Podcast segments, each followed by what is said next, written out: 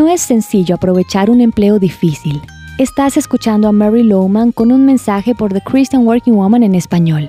Y si te encuentras en un empleo que no te gusta, te sorprenderá lo que voy a decirte.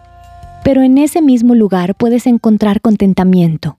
Estarás en una situación de ganancia si no te permites ser víctima de tus circunstancias.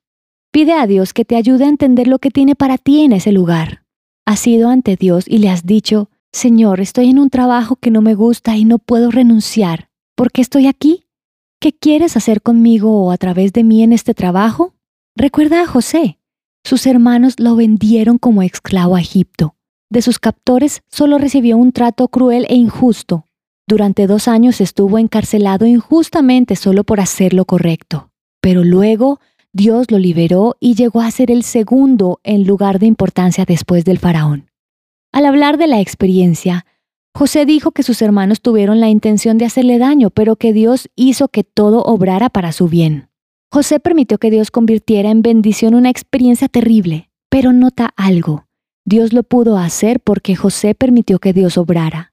Posiblemente Dios te tiene allí en ese trabajo que no te gusta porque tiene para ti una bendición, pero quizás debido a tu mala actitud en este momento no te la puede dar.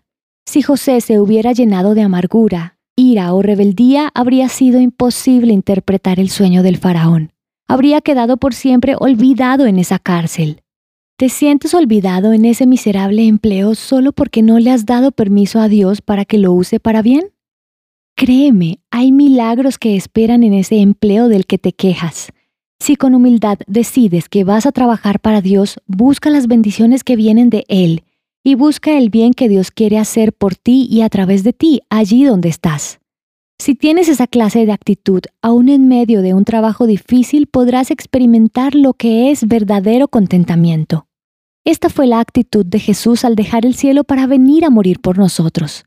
De seguro no era un trabajo que le gustara mucho, pero sabía que Dios obraría a través de él la redención para ti y para mí. Así que se sometió al bien que Dios quería hacer al enviarlo a un trabajo que no sería fácil. Puedes seguir los pasos de Jesús, ¿verdad? Y someterte aún cuando las cosas no son tan perfectas. Encontrarás copias de este devocional en la página web de christianworkingwoman.org y en español por su presencia radio.com, SoundCloud, Spotify y YouTube. Gracias por escucharnos. Les habló Mariana Vargas.